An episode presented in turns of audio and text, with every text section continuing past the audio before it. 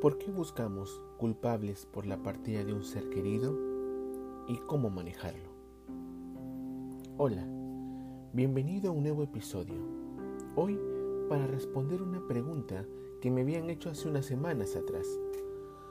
Para responderla, primero es necesario entender qué significa perder un ser querido.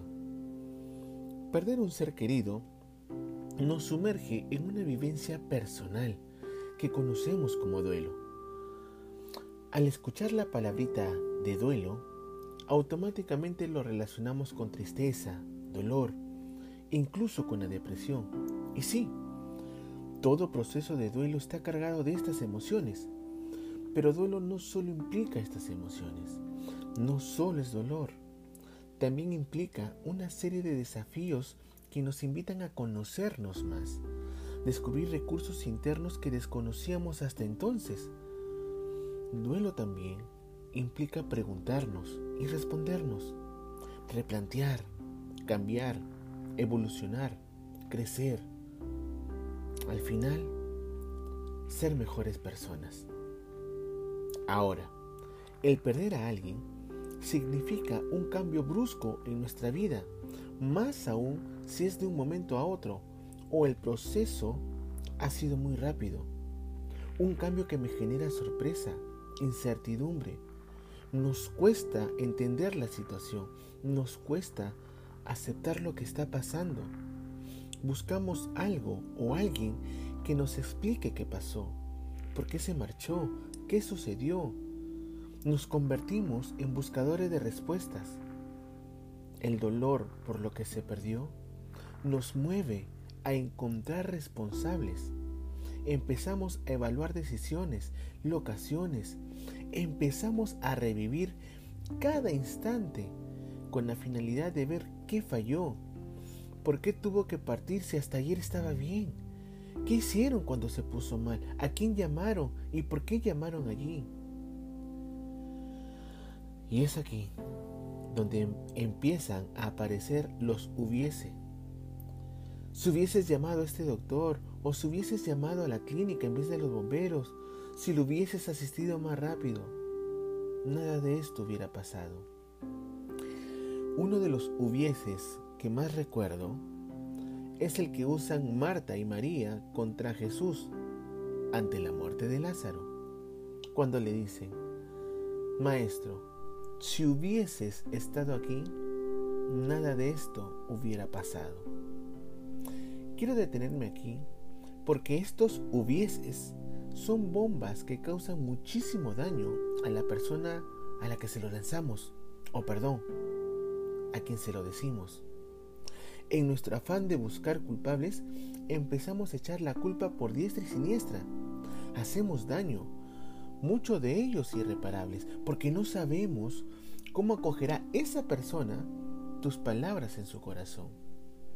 El sentimiento de culpa que le lanzamos puede hacerlo llorar amargamente como Pedro, o puede terminar ahorcándose como Judas.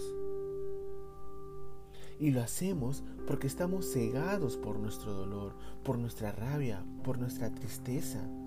Lo hacemos porque nos sentimos tan culpables o más, que al no saber qué hacer con esa bomba que nos va a estallar, la lanzamos afuera sin darnos cuenta que también en algún momento nos explotará a nosotros también. Y es aquí cuando encontramos esta falsa paz tras haber dado con el supuesto causante o causal de la muerte de nuestro ser querido, es aquí cuando al evocar su recuerdo y saber que no volverá, donde empiezan a aparecer las culpas internas. Es en ese momento donde empiezan a aparecer nuestras culpas internas. Surgen los hubiera. Si le hubiera dicho esto, si hubiera pasado más tiempo con ella o con él, si hubiera sido menos ofensivo con ella la última vez. Todo esto nos genera remordimientos. Liberamos una serie de pensamientos, muchos de ellos fantasiosos, pero que sin embargo nos anclan en el dolor. Incluso estos pensamientos los forzamos porque, nos, porque se convierten en una forma de sentir en nuestro corazón. De sentir en nuestro corazón que lo extrañamos.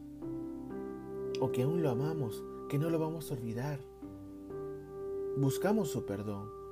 Y al saber que nunca sabremos si nos perdonará o no, caemos en un círculo vicioso donde nos causamos daño, repitiendo pensamientos como ¿por qué lo hice?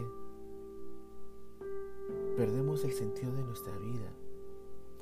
Caemos en un vacío existencial, el cual, si no lo sabemos manejar, puede llevarnos a sumergirnos en depresión o buscar llenar este vacío con alcohol o drogas. Entonces, ¿qué podemos hacer? No existe una fórmula mágica para acabar con un proceso de duelo, porque cada duelo es una vivencia personal, es única e irrepetible. Cada duelo se vive de diferente manera y dependerá de muchos factores, como el vínculo, la edad, el causal de la muerte, en fin, lo que buscaré en lo que queda de este podcast es darte algunas pautas que te permitan manejar mejor los sentimientos de culpa.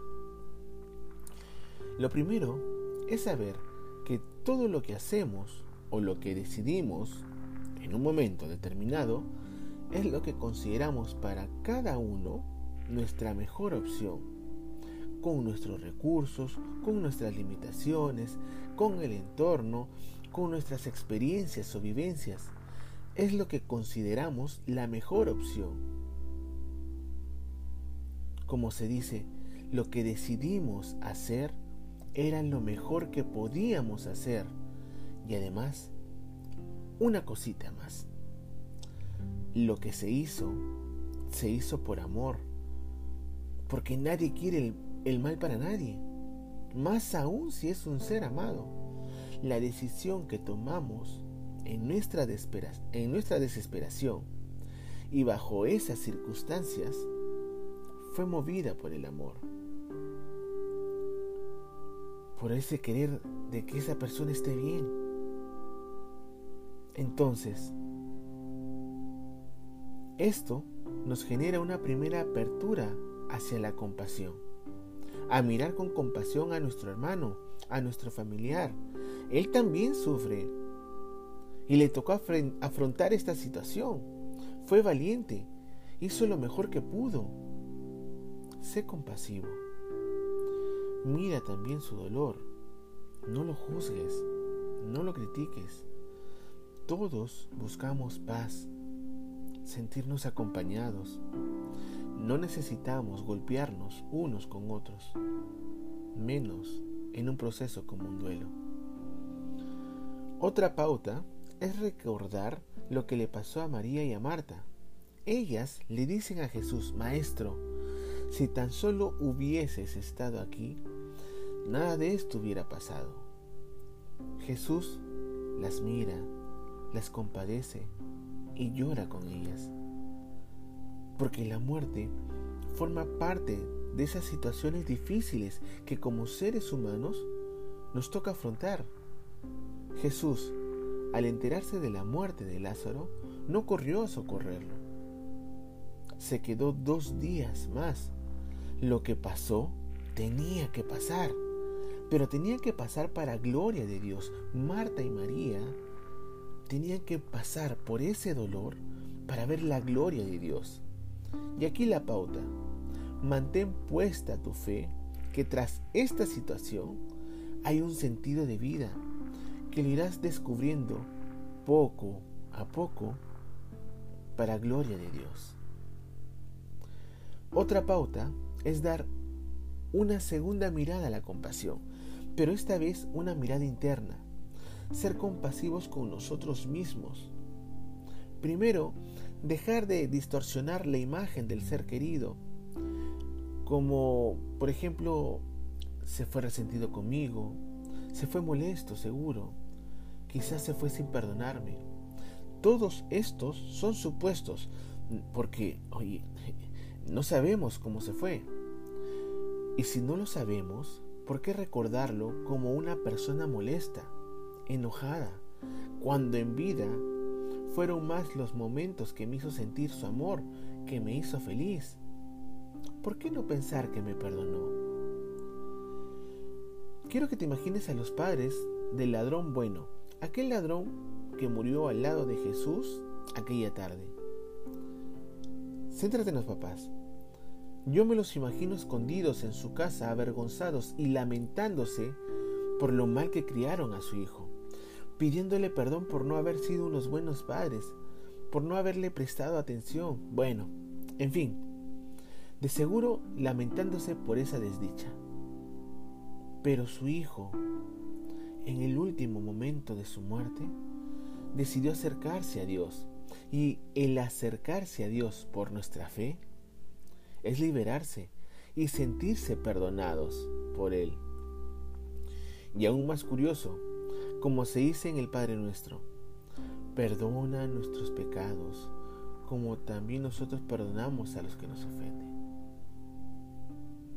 ¿Qué les parece? ¿No? Perdona nuestras ofensas como nosotros perdonamos a los que nos ofenden. ¿Mm?